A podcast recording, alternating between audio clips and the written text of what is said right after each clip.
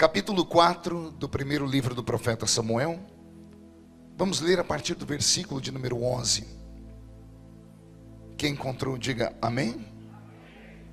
Está assim escrito: E foi tomada a arca de Deus, e os dois filhos de Eli, Ofini e Finéias, morreram. E então correu da batalha um homem de Benjamim, o qual chegou no mesmo dia a Siló e ele trazia as vestes rasgadas e terra sobre a cabeça. Chegando ele, eis que ele estava sentado numa cadeira, olhando para o caminho, porquanto seu coração estava tremendo pela arca de Deus. Entrando, pois, aquele homem a anunciar isto na cidade, toda a cidade gritou. E Eli, ouvindo os gritos, disse: Que alvoroço é esse? E então chegou aquele homem apressadamente, veio e anunciou a Eli. E era Eli da idade de 98 anos estavam os seus olhos tão escurecidos que já não se podia mais ver. E disse aquele homem a Eli: Eu sou o que venho da batalha, porque eu fugi hoje da batalha. E disse ele: Que coisa sucedeu, filho meu? E então respondeu o que trazia as notícias e disse: Israel fugiu de diante dos filisteus. Houve grande morticínio entre o povo. E além disso, também teus dois filhos, Ofini e Finéias, morreram e a arca de Deus foi tomada. Amém? Feche a Bíblia, coloque no banco, na cadeira. Feche seus olhos por um minuto. Senhor, eu te peço graça e autorização para falar diante da sua noiva nessa noite. Te peço inspiração. E na medida em que eu estiver pregando a sua palavra, o Senhor tem liberdade para fazer com que este lugar suba ao céu ou o céu desça entre nós. Eu não prego a uma igreja comum, eu prego a uma igreja pentecostal. Uma igreja que tem sensibilidade ao seu espírito, e o seu espírito está aqui. E antes de ministrar a sua palavra, eu lhe faço aquele pedido que faço desde criança: que o Senhor cerque esta igreja com a sua glória, e num raio de cinco quilômetros, onde houver um demônio alojado, eu dou a esses demônios segundos para sumirem daqui porque se não sumirem, serão queimados pelo poder da sua glória que aqui será derramada. Rasgue os céus sobre nós e manda anjos de fogo descerem aqui. Que eles desçam trazendo brasas de fogo nas mãos. Que eles comecem a esparramar estas brasas entre nós. E onde houver um crente cheio do Espírito Santo, toca nele nesta noite e mostra o caminho da verdadeira e poderosa adoração fala conosco, fica conosco. É o que eu te peço agora e sempre, e toda a igreja diz. Os que podem, tomem seu assento aplaudindo a Jesus porque Ele é bom.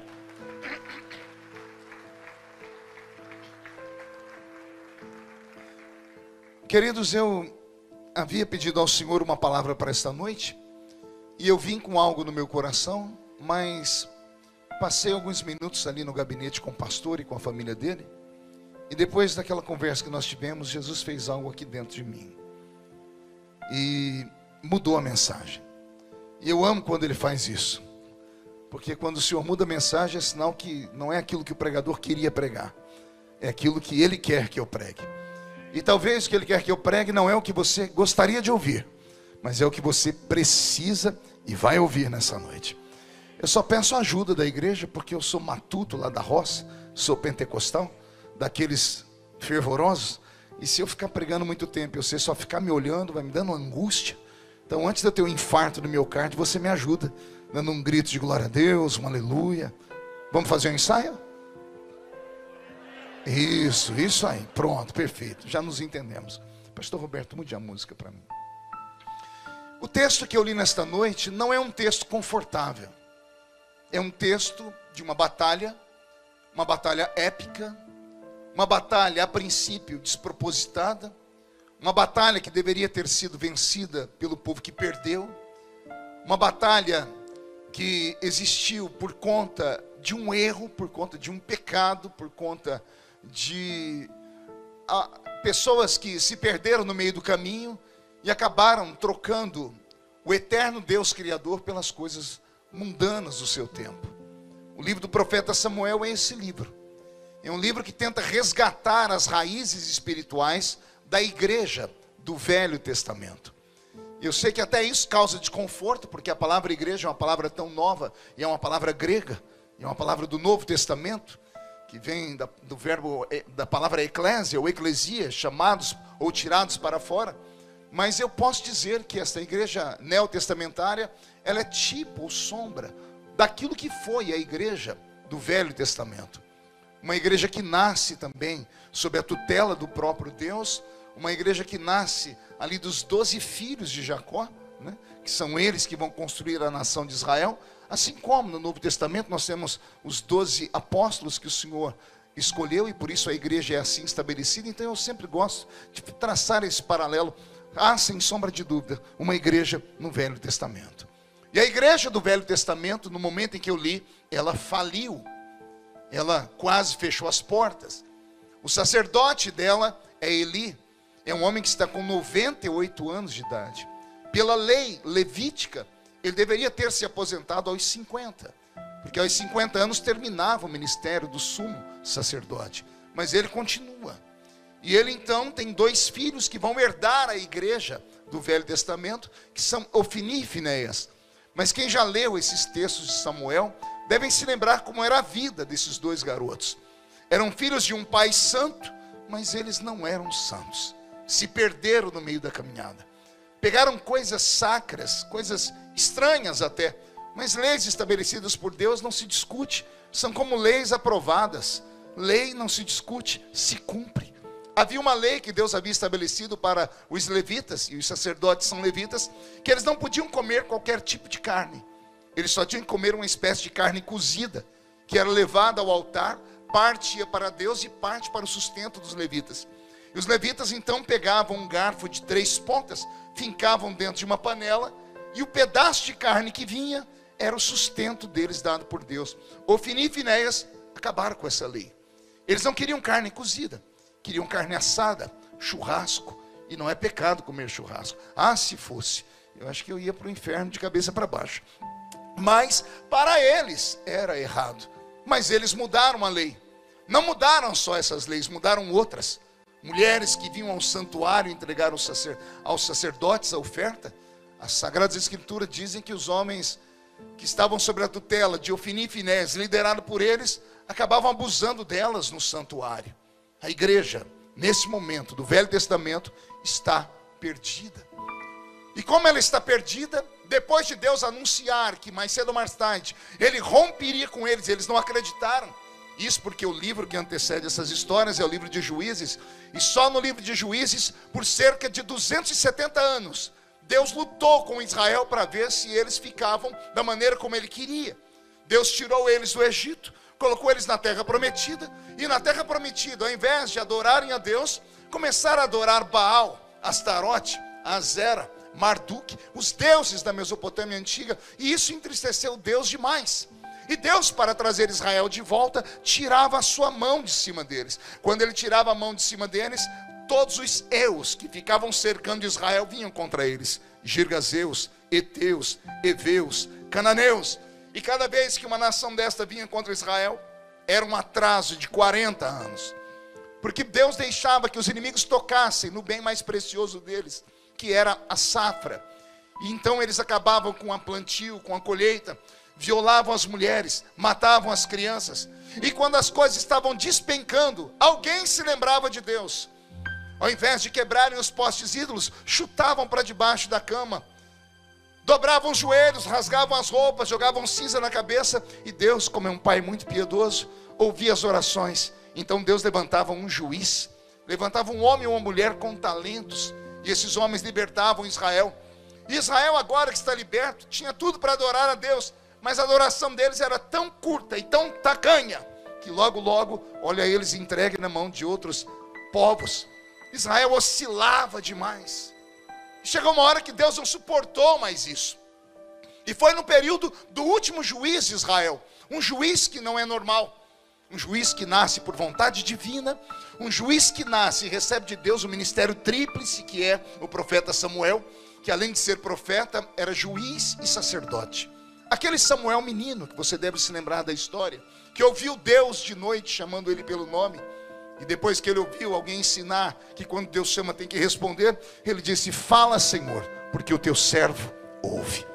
É esse Samuel quem vai ser levantado por Deus. A primeira profecia dele é contra a casa de Eli.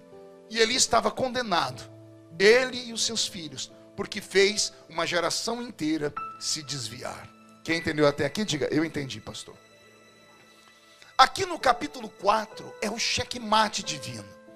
Porque Israel, desde quando saiu do Egito, tinha uma dificuldade muito grande em adorar o seu próprio Deus. Pergunte por quê. Só falo se todo mundo perguntar. Porque como ficaram quase 500 anos no Egito, acostumaram ver os deuses do Egito, literalmente ver, porque os deuses do, os deuses do Egito tinham aparência e endereço físico. No dia de Anubis, bastava ir à esquerda do rio Nilo e encontrava o templo de Anubis, e lá estava Anubis, meio homem, meio cachorro. Em qualquer canto do Egito havia um templo de um deus pagão e a imagem dele. Deus tira Israel de lá, leva eles para a península do Sinai, e na península do Sinai Israel não sabe se adora para frente, para trás, para cima ou para os lados, não sabe se adora o invisível, porque eles eram acostumados a ver os deuses do Egito. Por isso que quando Moisés sai, eles criam um bezerro.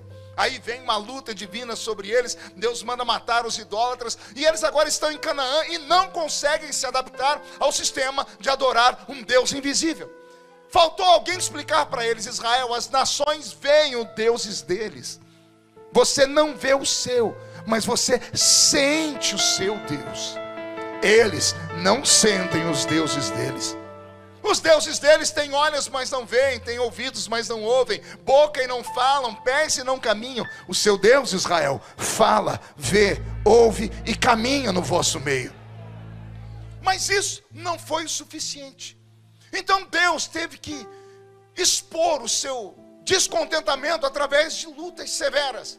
E como havia ainda em Israel uma espécie de amuleto sagrado, que era aquela caixa de madeira de acácia pintada de ouro por dentro e por fora, que tinha sobre ela uma tampa de ouro maciço chamada propiciatório, e em cima da tampa tinham dois querubins de ouro maciço cujas asas apontavam umas para as outras, mas a face deles olhava para baixo, que era uma espécie de trono divino. E lá dentro estava os amuletos sagrados de Israel, um vaso de ouro com maná, as tábuas da lei e a vara de Arão que havia florescido no deserto. Israel ainda se apegava a esses amuletos. Então Deus disse: se a fé deles é tão tacanha, estão aprisionados a isso, eu vou tirar isso deles aqui nesta batalha, 10 mil filisteus se levantaram contra Israel. Israel, na sua arrogância, levantaram com o capitão que mandou 30 mil judeus para essa batalha, três por um. É qualquer um dizia: a batalha está ganha, está no papo. No calor da batalha, eles começaram a contar e viram que os soldados judeus estavam caindo. As histórias dizem que um é, filisteu, ao jogar uma, uma lança, a lança vazava não um judeu, mas dois, três. Uma flecha fincava em um, varava e pegava outro. Aconteceu algo anormal. E quando eles começaram a contar os mortos e viram que a batalha estava sendo perdida, alguém se lembrou que havia o um amuleto sagrado em Israel. Deram uma trégua na batalha e alguém foi buscar a arca. Quando foram buscar a arca e contar a história, os dois aparecidos, Ofini e Finéias, filhos de Eli, que destruíram a fé do povo, quiseram aparecer e eles foram acompanhando a arca da aliança. Quando a arca chegou no arraial de Israel entre os doentes, a Bíblia diz que houve tanto grito, mas tanto grito, que o exército filisteu quase foi embora. A Bíblia diz que lá entre os filisteus se dizia assim: pelos gritos, parecem que os deuses desceram ali. E os deuses, ou o Deus dos judeus, era temido pelas nações. Mas nem isso fez os filisteus irem embora. O barulho que Israel fez foi um barulho como de lentilhas caindo em um teto de zinco. Só barulho sem essência. E eles então partiram para a guerra com aquela arca. O final é o texto que eu li. Dos 30 mil, sobrou um único moço. E esse moço entra dentro de Israel, dentro da cidade, se arrastando E parece que é tão engraçado, né? Os detalhes da Bíblia, que o moço que sobra é da tribo de Benjamim, a menor tribo de Israel, a tribo mais nova de Israel, ou seja, o soldado da tribo mais inexperiente. Parece que o inimigo matou 29.999 soldados, ou pelo menos derrubou eles a princípio, e depois eles iam matando. Então o capitão lá dos filisteus disse: Eu quero que pegue o pior soldado de Israel, o mais fraco porque eu quero humilhar a nação. Você vai ficar vivo e vai lá para contar o que aconteceu com o seu povo o povo está em Jerusalém, estão preparando uma festa, porque era três por um. O atalaia que está em cima da muralha era para tocar uma buzina de, de festa, um sonido de festa. Mas ao invés disso, quando ele através da sua luneta enxerga um único soldado da tribo de Benjamim vindo se arrastando, ele pega a, a trombeta do fracasso. E ao tocar, Israel todo não entende. Ao abrir a porta ou o portão, as pessoas esperam os soldados virem da, da batalha com a vitória e entra apenas um soldado se arrastando. Mulheres, crianças e velhos estão chorando, porque os seus filhos morreram no campo de batalha. O menino que sobra senta em uma pedra e mandam chamar o sacerdote, porque houve um grito na cidade. O sacerdote ali, 98 anos de idade, se aproxima do rapaz e pergunta: O que aconteceu? E o rapaz conta: Houve grande morticínio entre Israel. Ofini e Finéias, teus filhos morreram. E a arca de Deus foi roubada. Ele não morreu quando ouviu que os filhos morreram. Porque ele já conhecia o final dos filhos. Mas quando disseram que a arca havia sido roubada, ele não suportou. Num susto, ele caiu para trás. Como era um homem muito gordo e pesado, o pescoço dele quebrou. A mulher de Finéias estava para dar à luz. E alguém foi falar para ela: o seu marido morreu. Ela entrou em trabalho de parto. O bebê nasceu torto. Ou estava não estava na posição correta de nascer. Ele rasgou a mãe dele inteira ao sair e ela falece. Mas antes de falecer, a parteira tenta alegrar ela, dizendo: Nasceu um filho homem, Deus te deu um presente, coloque o um nome nesse filho que adora o nome do Senhor. Ela diz: Não, eu morro, mas o nome do meu filho ficará para sempre para ser lembrado desse dia. O nome do meu filho será Icabô, que significa foi-se a glória de Israel. Aqui começa a minha pregação. Israel passa 70 anos sem esta arca. Foi a única maneira que Deus encontrou de mostrar a eles que ele estava se mudando dali. E Deus não estava se mudando dali apenas porque Israel errou. Porque Israel mandou chamar Samuel e disse, assim: Samuel, todas as nações têm um rei que a gente pode ver. Todas as nações têm um rei que eles podem levar presentes. Eles escutam a voz dele. Porque o nosso rei fica no meio das nuvens. Nós cansamos de Deus. Nós queremos um rei homem para nos governar. Samuel foi falar com Deus, não sabia como começar a conversa. E Deus disse a Samuel: Não rejeitaram você, rejeitaram a mim. Eles querem um rei homem? Eu dou esse rei homem. Só que não dá para ficar dois reis em uma nação. Se um homem governa, eu vou embora. Foi por isso que a arca foi embora. Porque Israel quis um rei homem. Então Deus saiu de Israel e levou com ele toda a glória dele. Israel continua como nação. As coisas humanas acontecem. Quando Saul morre, quem herda o reino é Davi.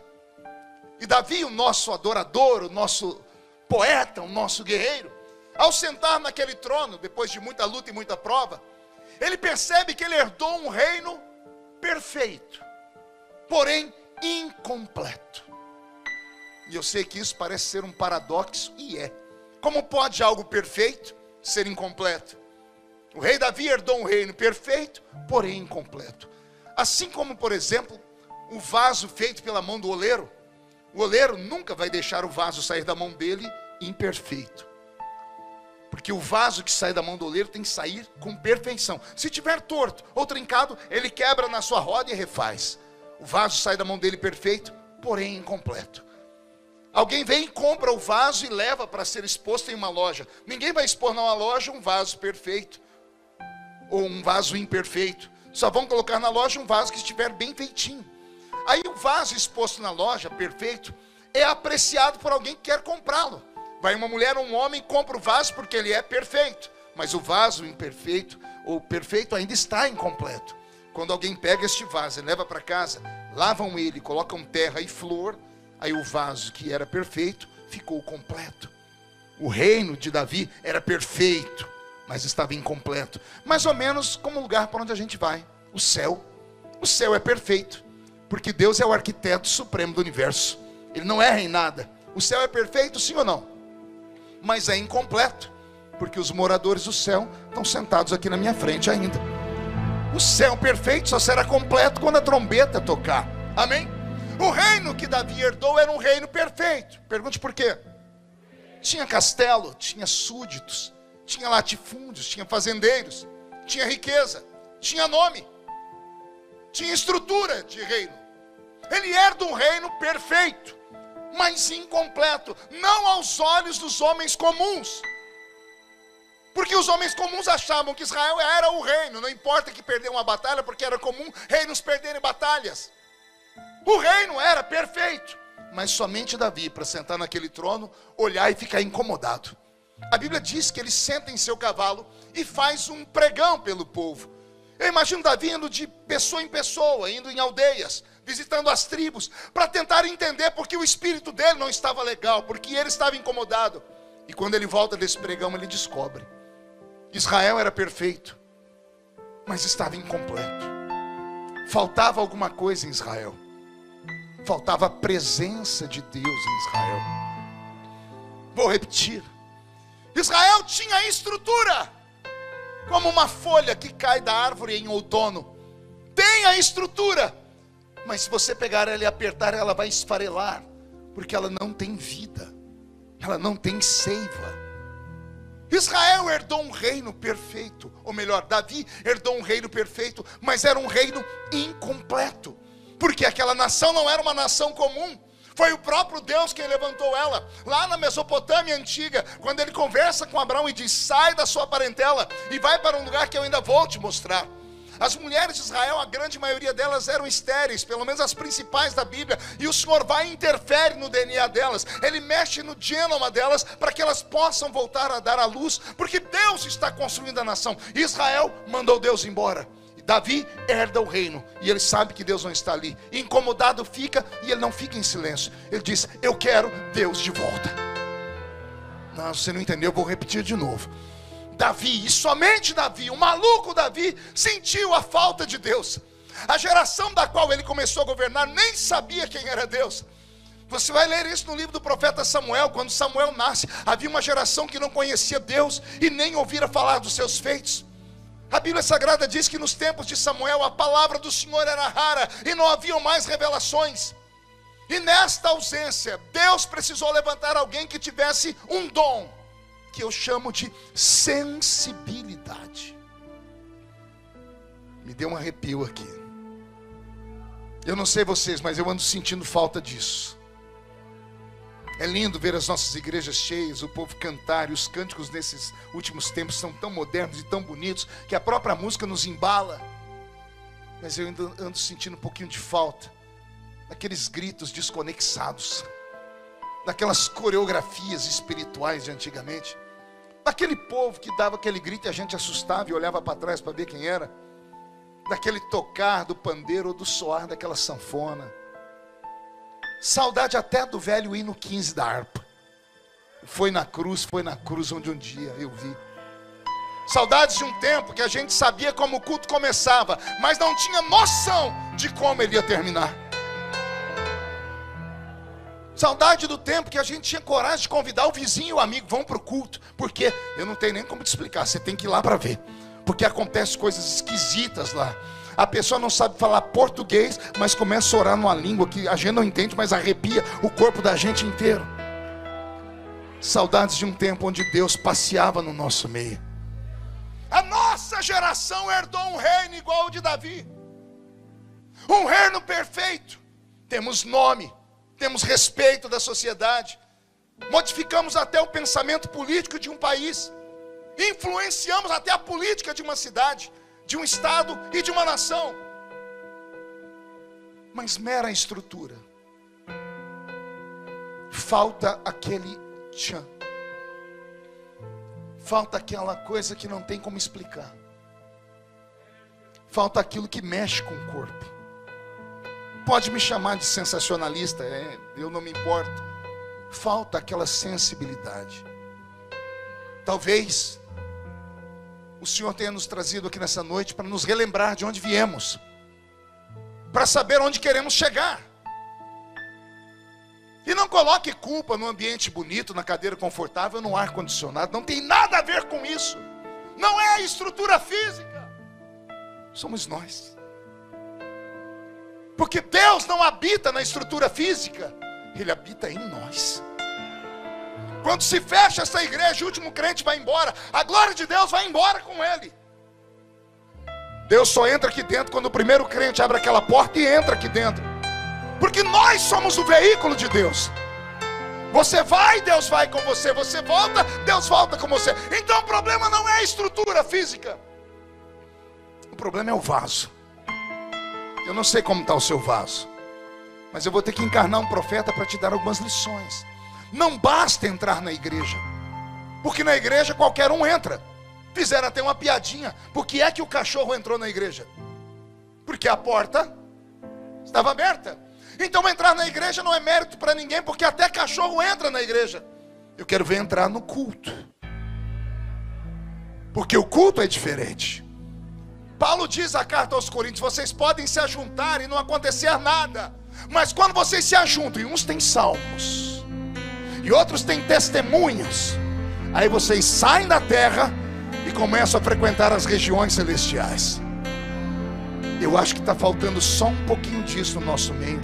Tem alguém que acredita nessas coisas? Então dá um grito daquele tamanho que só você sabe dar, por favor. Iramassuri de Candorô,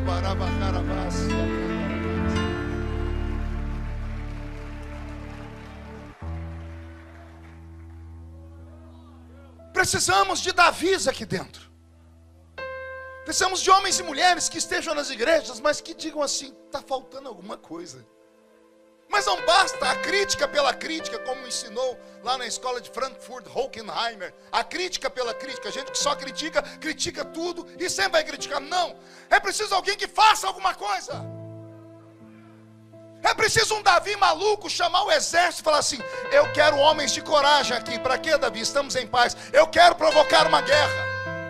Mas Davi, estamos em paz, deixa o inimigo quieto. Não, não quero deixar o inimigo quieto, porque ele roubou algo de nós. Eu quero ir lá no campo do inimigo e roubar de volta o que é nosso. Quero ir lá e trazer de volta o que nós perdemos. Que Deus levante alguém aqui nessa noite com essa coragem. Deus levante os crentes da oração das três da manhã. Que Deus levante aqueles oradores do meio do mato. Que Deus levante aqueles crentes do jejum de verdade de antigamente não desses jejuns, dessas fórmulas feitas nesses últimos anos, mas aquelas coisas antigas. Nós não precisamos de uma receita nova. E se fizermos uma receita nova, usemos os ingredientes antigos. Isso aqui não é um teatro. Igreja não é um cinema. Igreja é um quartel-general. E eu não estou num quartel-general comum, estou numa Assembleia de Deus. Estou numa Assembleia de Deus que nasceu debaixo de fogo, debaixo de revelação divina, debaixo de gritos. Ah, pastor, mas se a gente gritar muito, vai apavorar as pessoas aqui em Alphaville. Por quê? Acho que elas vão ficar escandalizadas? Deixa eu te falar o que escandaliza essas pessoas: mau testemunho na rua, vida desregrada, vida dupla, uma coisa aqui dentro e lá fora é outra. Isso escandaliza o pecador. Gritos de aleluia, glórias a Deus manifestação sobrenatural, isso não escandaliza. Isso desperta a curiosidade. E eles vão fazer a pergunta de Atos capítulo 2: O que quer isto dizer? E alguém vai falar: O que acontece aqui é o que foi predito pelo profeta Joel, 850 anos antes de Jesus pisar ao mundo. Há de ser que nos últimos dias, diz o Senhor, derramarei do meu espírito sobre toda a carne. Vossos filhos e vossas filhas profetizarão Vossos jovens terão visões, vossos velhos terão sonhos. Naqueles dias, diz o Senhor, derramarei do meu espírito sobre os que estão perto e os que estão longe. Precisamos voltar a crer e buscar essas coisas. Porque o que nos trouxe aqui até este templo presente foram isso. Estava em Brasília um dia desse, pastor Henrique. Eu estava no meio de um vento, aliás, eu vivo no meio de um vento. Né? Tudo comigo vai para o Jornal Nacional. Né? Ah, porque não é você, Bocó. Né? Aí eu passei perto de uma sala, tinha um grupo lá, falou, ô pastor, o senhor pode entrar aqui? Eu falei, posso, entrei. O senhor pode orar aqui por esse desembargador aqui, que ele está, nós ele está com um problema? Eu falei, posso. E eu comecei a orar por ele, eu esqueci que estava na câmara. Eu encarnei um orador de monte. Eu dei uns dois gritos que quando eu abri o olho estava todo mundo assim, quase caindo. Eu falei, Jesus, aqui não. Dei uns três batidas de pé no chão. Veio um deputado evangélico que me deu uma cotovelada aqui na ilharga, igual o anjo fez com Pedro lá na prisão. E eu falei, o que, que foi? Ele fez assim, menos, menos, menos.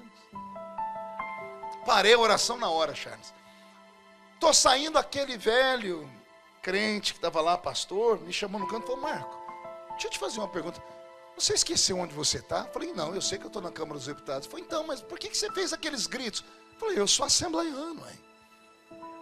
Eu, eu, eu, oro desse jeito. Falei, não, mas isso era quando você era do meio do mato. Olha onde você está agora. Eu falei assim, e como é que você acha que eu cheguei aqui?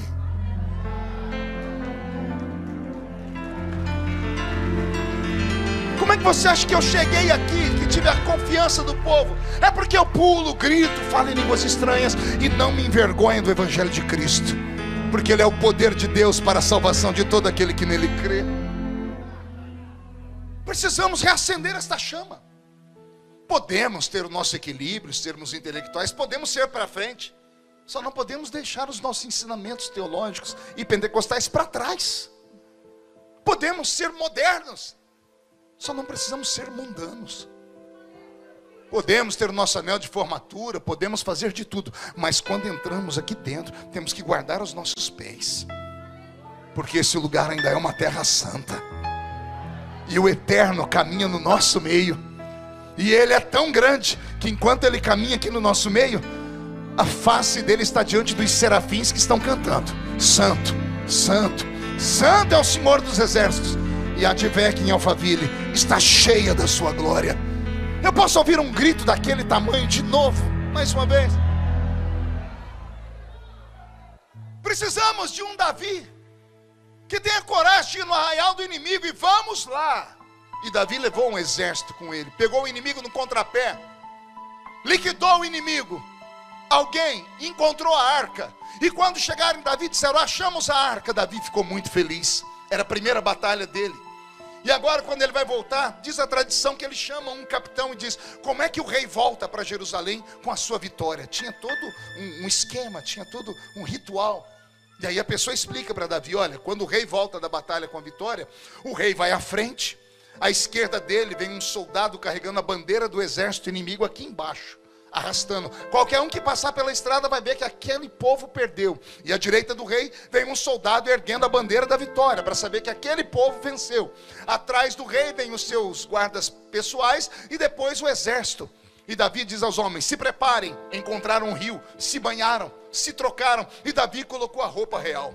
Ele se ajeitou, organizou, à esquerda está lá a bandeira de Dagon aqui embaixo, meio, meio homem, meio peixe. Era uma espécie de sereia, o deus dos filisteus. Está aqui embaixo, à direita está a bandeira do leão da tribo de Judá, erguida bem alto. O rei está vestido, atrás dele o seu séquito particular, aqueles soldados que ele encontrou na caverna de Adulão, e lá atrás o exército. Está tudo organizado. Davi está pronto para marchar, mas ele está incomodado.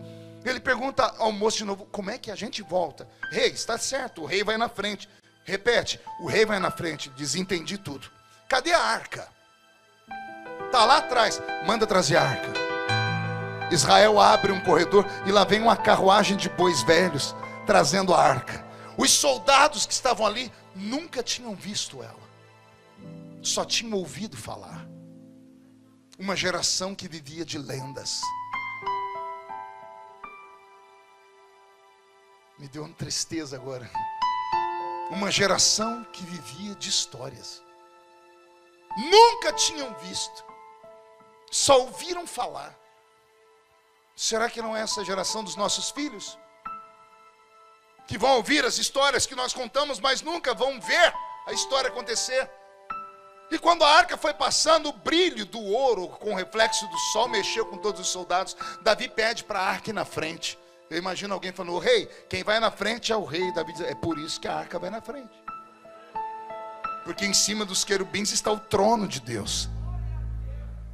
Na primeira andança deles, tem um problema que um boi tropeçou, a arca foi caindo, Zá tocou na arca, tentando proteger, morreu. Davi ficou triste mandou tirar a arca de cima da carruagem de bois, porque a lei dizia que não podia ser carregada a não ser pelos coatitas, que era uma, um, uma ramificação dos levitas, e tinham que levar no ombro. Davi diz: vocês vão carregar a arca no ombro, e detalhe: a cada seis passos vamos sacrificar um animal. Imagina alguém dizendo: Rei, hey, vai levar um ano para a gente chegar em Israel desse jeito. Não importa, eu não perco Deus de vista mais. Deus vai na frente e nós vamos atrás. Davi pega um soldado e diz: Vai em Jerusalém, avisa minha mulher que eu estou voltando com a vitória. Eu quero uma maior festa em Israel. Milca era filha de Saul e neto de Quis. Quis era um extremo, um grande fazendeiro. Saul era rei. Imagina, filho de fazendeiro e rei. Menina rica, menina prendada. O que ela entendia era de festa. O menino chegou e contou para ela. Ela marcou duas festas, uma para plebe e outra para aristocracia, lá para o palácio. Os plebeus estavam lá com a festa, aquele comidão, né, aquelas coisas colocadas no meio da rua. Tinha um palanque, porque o rei tinha que chegar e dar um discurso político dizendo: Eis aqui o despojo da guerra, trouxemos isso e aquilo. E o rei depois ia para o palácio para uma festa com as pessoas mais importantes. Ela preparou tudo isso. Meses depois, o Atalai está aqui na, na, na muralha e quando ele enxerga bem longe, ele vê a bandeira do leão da tribo de Judá e ele toca pela primeira vez o, a, o sonido da vitória. Quando ele toca a buzina da vitória, o povo se aproxega naquele lugar, ficam todas as pessoas é, ao redor da, da, da, muralha, do lado de dentro, esperando o portão se abrir. Está tudo pronto para a festa. Um grupo de levitas está ali no canto, pronto para tocar e dançar quando o rei entrar. E quando abrir a porta de Jerusalém, e a primeira pessoa a entrar tinha que ser o rei. E quando ao invés de entrar o rei, entra a arca, ao invés de ter gritos, há silêncio. Imagina o Milka lá de cima do palácio dizendo: Esse meu marido não entende nada de etiqueta. É o rei que entra na frente, seu burro. Não é essa caixa aí. Quando a arca entra, ninguém faz barulho nenhum. Quando Davi entra atrás da arca, o povo dá um brado. E quando Davi percebe que o louvor é para ele e não para o Deus da arca, ele salta do cavalo chama o seu exército particular e fazem um biombo ao redor dele, todos de costa, e o rei começa a se despir. Ele tira a coroa de rei, ele tira a roupa de rei, ele coloca uma estola sacerdotal branca, que era um pano com um buraco no meio que só cabia a cabeça, e amarra um pano aqui. Ele ficou seminu, as suas laterais estavam abertas. Quando abrem aquele biombo humano, o rei está quase pelado. A mulher dele lá em cima quase tem um infarto. Os jovens começam a rir. Os velhos prestam atenção. Davi não vai para o palanque dar um discurso. Ele vai para perto da arca. Quando ele chega perto da arca, ele pede para um levita tocar uma música. Sozinho, sem ninguém. Ele coloca uma mão aqui atrás e outra na frente, porque é assim que um judeu começa uma dança. Ele se inclina e começa a dançar.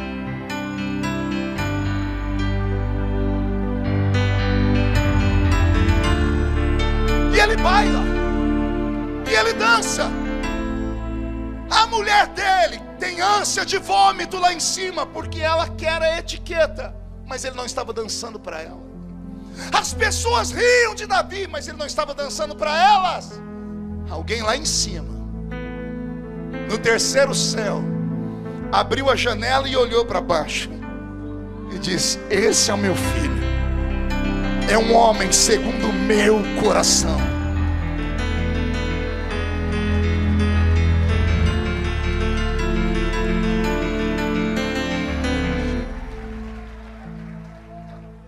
Ah, Davi. Milca ficou estéreo. Deus fechou o ventre dela. Nunca mais você terá filhos, porque ela riu de um adorador. Deixa eu te dar um conselho. Quando você ouvir algum irmãozinho fazer aquelas estripulias pentecostais, aquelas coreografias esquisitas, só o repreenda se você tiver um dom chamado discernimento de espírito. Se você tiver o dom, vá até ele.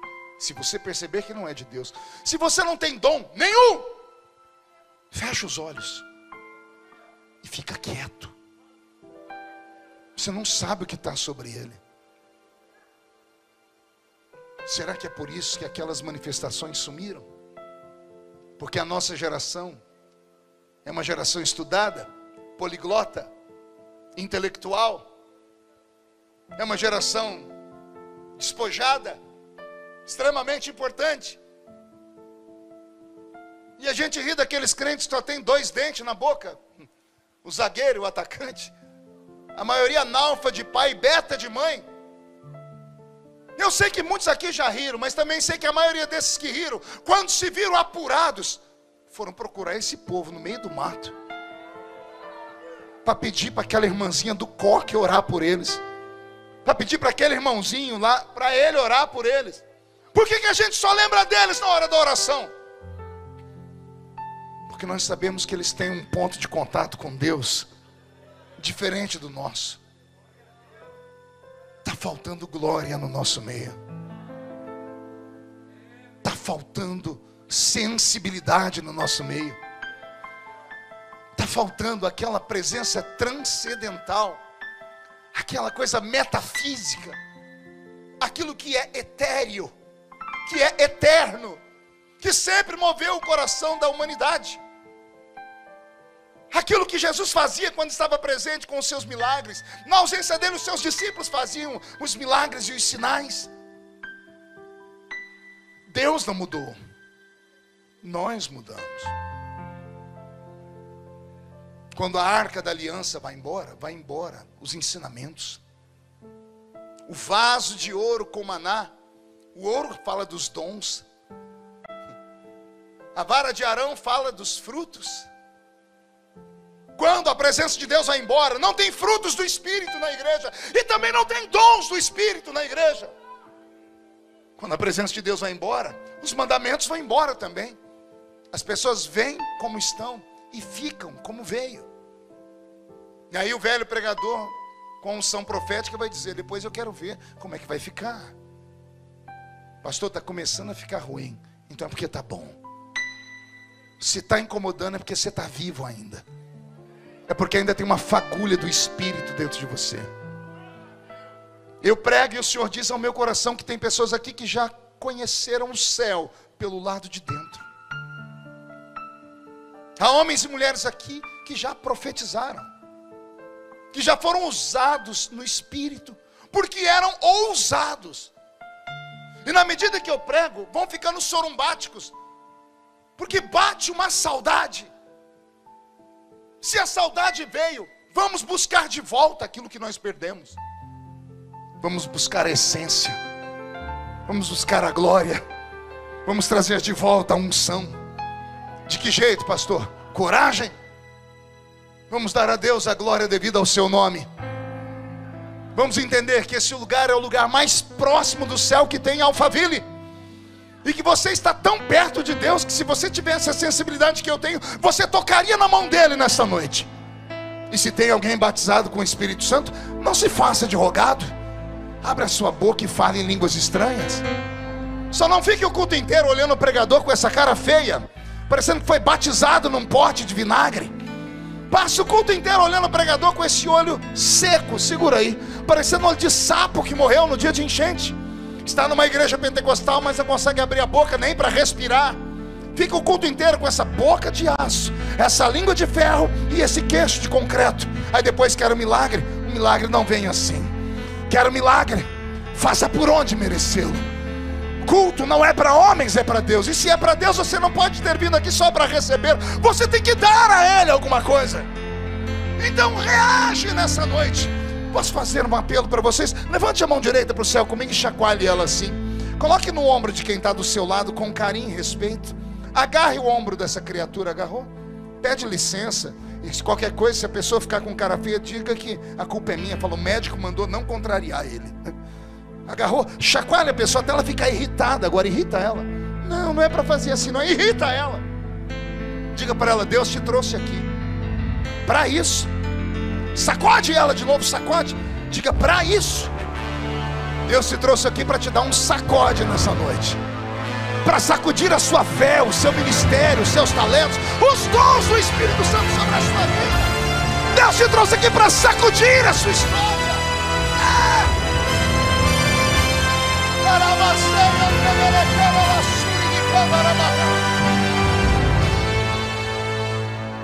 Sui andrebele caralastei andorobas. Ravai sui andrebele canara macara magarabas. Aleluia. Isso, ora em línguas. Pastor, eu nunca orei. Então seja batizado agora. Porque Jesus ainda batiza num culto como esse. Ah, Jesus amado.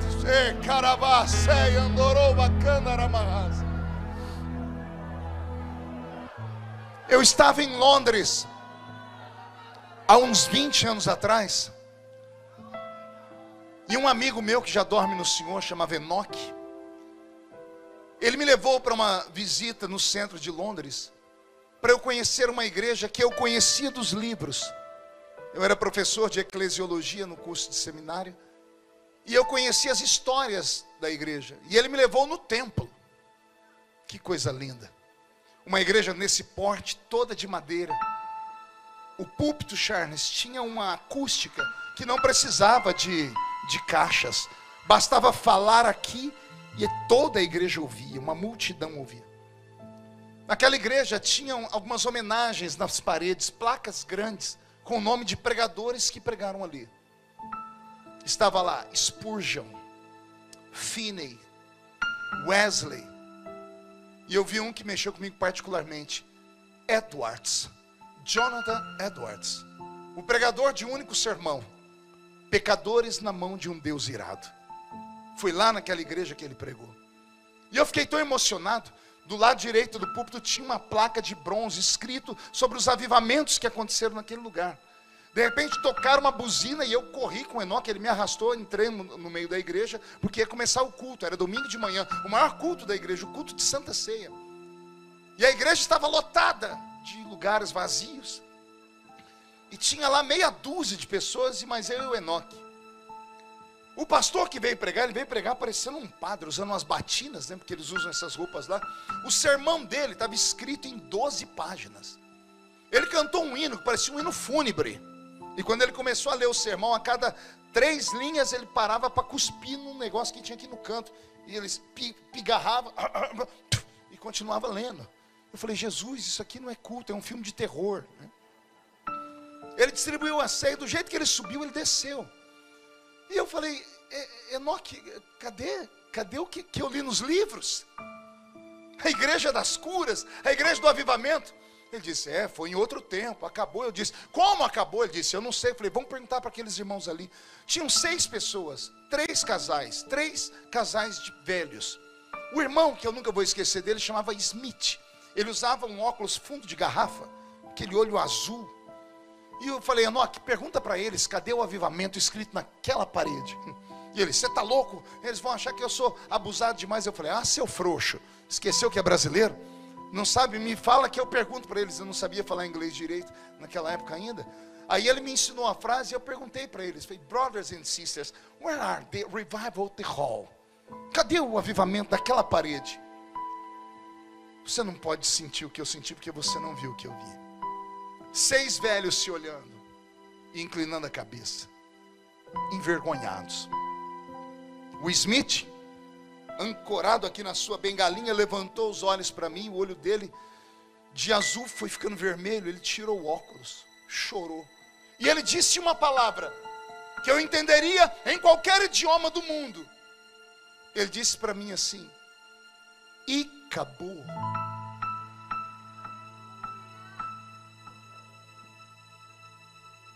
foi-se a glória. E ele começou a contar a história, e o Enoque foi interpretando, ele diz: Eu era criança quando eu dormia debaixo dos bancos dessa igreja, porque os cultos extrapolavam os horários. Mas a gente ficava porque a glória de Deus nos envolvia. O pastor era muito bruto, mas era um homem santo. Houve dias que a rainha da Inglaterra foi no culto. E nesse dia foi parar nos jornais, porque aquele velho pastor disse à rainha: A senhora é rainha da Inglaterra, mas aqui dentro nós temos um rei, que é o rei dos reis e senhor dos senhores. Foi parar a imprensa, por isso era uma igreja forte. A igreja ficou muito rica, muito importante, conhecidíssima. O clero fez uma reunião e jubilaram o velho pastor e trouxeram um pastor novo, despojado, mais bonito, estudado. E o pastor novo veio com a nova visão, coisa linda do céu. Mas os cultos de glória, disse a minha irmã Smith, o pastor segurava as pessoas. Por onde passou o espírito da revelação que foi falar com a senhora e não falou comigo, que sou o anjo da igreja.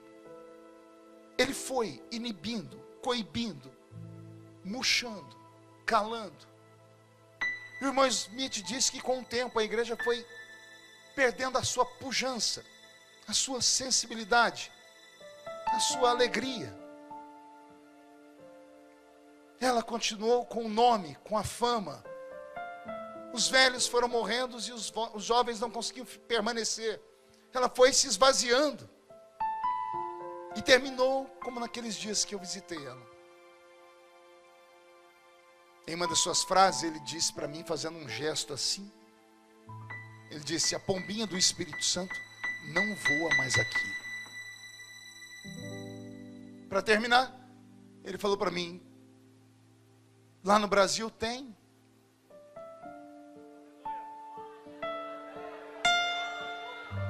Eu disse: Vamos orar. Juntei com Enoque, juntamos aqueles velhos, começamos a orar, orar, orar. Eu orava, o Enoque interpretava, eu orava, ele interpretava. Comecei a orar em línguas, ele parou de interpretar.